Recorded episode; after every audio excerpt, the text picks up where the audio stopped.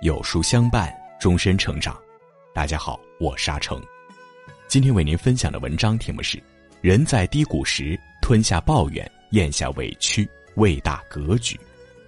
如果你喜欢今天的分享，不妨在文末右下角点个再看。听过一个锅底法则：人生好比一口大锅，当你走到锅底时，只要肯努力，无论哪个方向都是向上。生活起起伏伏，高潮和低谷一直交替出现。或许你觉得前路迷茫，或许你感觉压力重重，但越是低谷处，越是困难，越要迎难而上。当你吞下了抱怨，咽下了委屈，喂大了格局，生命自会豁然开朗。一，吞下抱怨。前几天看到崔万志在《超级演说家》里的一次演讲。被感动的热泪盈眶。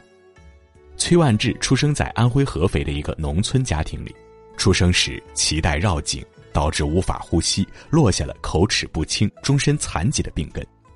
因为身体原因，即便他以优异的成绩考上了重点高中，校长却拒绝了他的入学申请，还粗暴地将他的行李扔出了学校。他父亲跪在地上整整两个小时，也没为他求来一个上学的名额。我恨，我恨。我恨，为什么命运对我如此不公平？看着他愤懑的表情，父亲捧着他的脸对他说：“抱怨没有用，书还要不要读？回家吧，一切靠自己。”在家发奋自学三年，崔万志顺利考上大学，但毕业后又遇上了求职困境，简历投出去几百份，全都石沉大海。甚至有一次，他早早去人才市场排队，站在队伍的最前面，负责招聘的主管。见到他，第一句话就是“让开，别挡着后面的人。”那天冷风吹在他的脸上，格外刺痛。他耳边又响起了父亲的那句话：“抱怨没有用，一切靠自己。”他下定决心，放下所有的沮丧和顾虑，开始创业。从摆地摊开始，最后成立了自己的电商公司。从白手起家到身价上亿，崔万志创业的道路并不是一帆风顺的。开书店时，书店被烧过；开超市时，超市被偷过；开公司时，欠了四百多万。所有的委屈、挫折、痛苦，他都选择埋在心里，闭口不言，因为他深知抱怨没用，一切只能靠自己。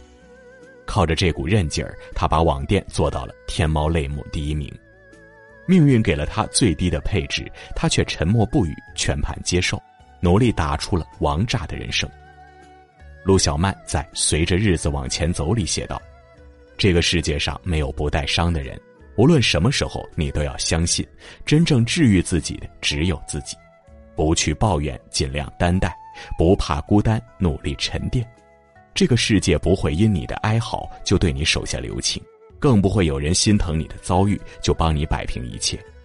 身处低谷时，不要打扰任何人，把痛藏好，把嘴闭上。”要记住，小孩子才会到处诉苦，成年人得学会自己扛。二，咽下委屈。你有没有类似的经历？工作不顺心，失眠到半夜，在朋友圈编辑了一大段牢骚话，最后却一个字一个字删除了。感情遇到考验，犹豫再三，拨通了朋友的电话，脱口而出的却是离题万里的日常寒暄，因为你明白，人与人之间的悲欢并不相通。发生在你身上的事故，别人听来只是个故事。成年人的世界都在各自的苦海里求渡，你的苦痛别人或许可以理解，但永远无法感同身受。与其扒开自己的伤口，呼天抢地的诉说自己的不幸，不如咬牙咽下委屈，低头默默前行。民国时期，上海滩有个很出名的七小姐，晚清首富盛宣怀的七小姐盛爱仪。盛爱仪是名副其实含着金汤匙出生的富二代，前半生可谓是风光无限，从小家境优渥，还被誉为民国十大才女之一。然而风云变化的时代，她人生的下半场却如过山车的后半段，笔直的走了下坡路。因为各种原因，她的丈夫、子女遭变故，家产被没收，她也被人从别墅里赶了出来，住进了一个汽车间。汽车间对面是菜市场，旁边是化粪池，臭气熏天。昔日住在豪华大别墅，有佣人照顾饮食起居，如今睡着硬板床，还得去扫马路，从高峰跌至低谷，人情冷暖历变，坎坷折磨尝遍。他的脸上却始终不见任何哀戚。每次前来探望他的亲友们，看到他的居住环境，都会忍不住落泪。他却显得云淡风轻，一边安慰他们，一边看着菜市场的人群，悠闲地抽着雪茄，几乎没有任何沮丧。闲暇之余，他试花弄草，看书练字。即便住在化粪池边，依旧把自己的房间打理得清爽整洁。谈及未来，他总是满怀希望地说：“又一天过去了，赚的日子又多了一天。”言语间仿佛岁月的齿轮从未在他身上碾过。正如三毛说的那句话：“世间的人和事儿来和去都有它的时间，我们只需要把自己修炼成最好的样子，然后静静的去等待就好了。”人生并非坦途，高峰有时，低谷亦有时。面对生活的暴击，要学会做一个不动声色的大人，把情绪调整好，把委屈放一放，心怀希望，沉稳度日，用力生活。只要沉得住气，咽得下痛，扛得住难，总有拨云见日时。人生风雨无数，愿你苦而不言，痛而不语。在沉默中修行自己，在岁月中淬炼自己，等你熬过这段苦寒的日子，一定会迎来春日的暖阳。三为大格局。人生起起落落本是常态，但很多人可以享受高处的欢喜，却承受不住低谷的落寞。一旦置身谷底，就会消极抑郁，精神萎靡，丧失方向，做什么也提不起精神。正所谓顺境考验德行，逆境考验格局。一个人对待低谷的态度，往往能决定他人生的高度。